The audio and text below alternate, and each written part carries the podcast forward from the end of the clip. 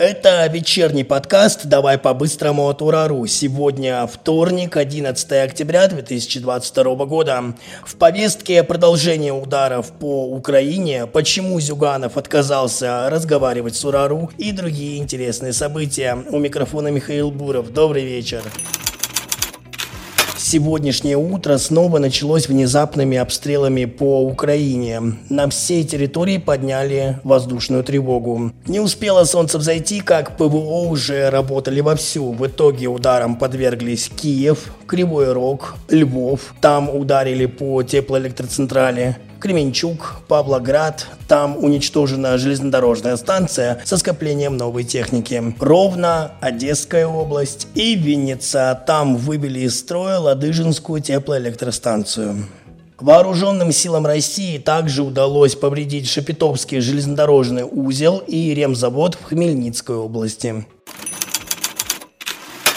Вчера в выпуске я рассказывал о том, что Россия и Беларусь создадут совместную группировку войск. Так вот, Минобороны Беларуси сообщила, что задачи этой боевой группы несут оборонительный характер, то есть все силы будут направлены на реагирование и адекватный ответ на обстановку рядом с границами. Это же подтвердил глава ведомства Виктор Хренин.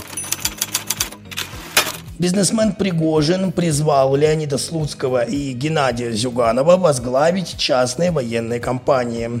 Такое заявление опубликовала пресс-служба компании «Конкорд» ВКонтакте. По его мнению, ЛДПР и КПРФ перестали участвовать в жизни страны. Коммунистическая партия утратила свою сплоченность, а деятельность либерал-демократов, оставшихся без Жириновского, превратилась в клоунаду. Цитата. «Поэтому, Господь, народ говорунов, призываю собраться в кучу и возглавить подразделение типа ЧВК Вагнера. Вот истинное служение Отечеству. Конец цитаты.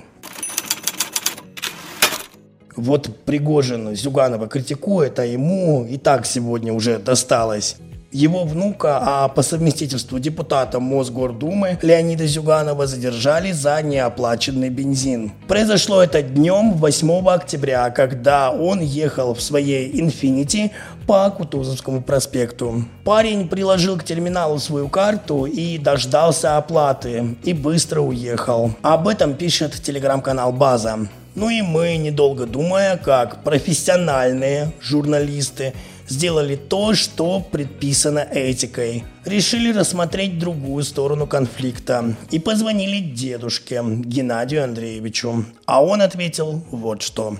Я всякие глупые вопросы не комментирую. Всего доброго. Почему наш корреспондент позвонил именно главе КПРФ, а не самому виновнику торжества?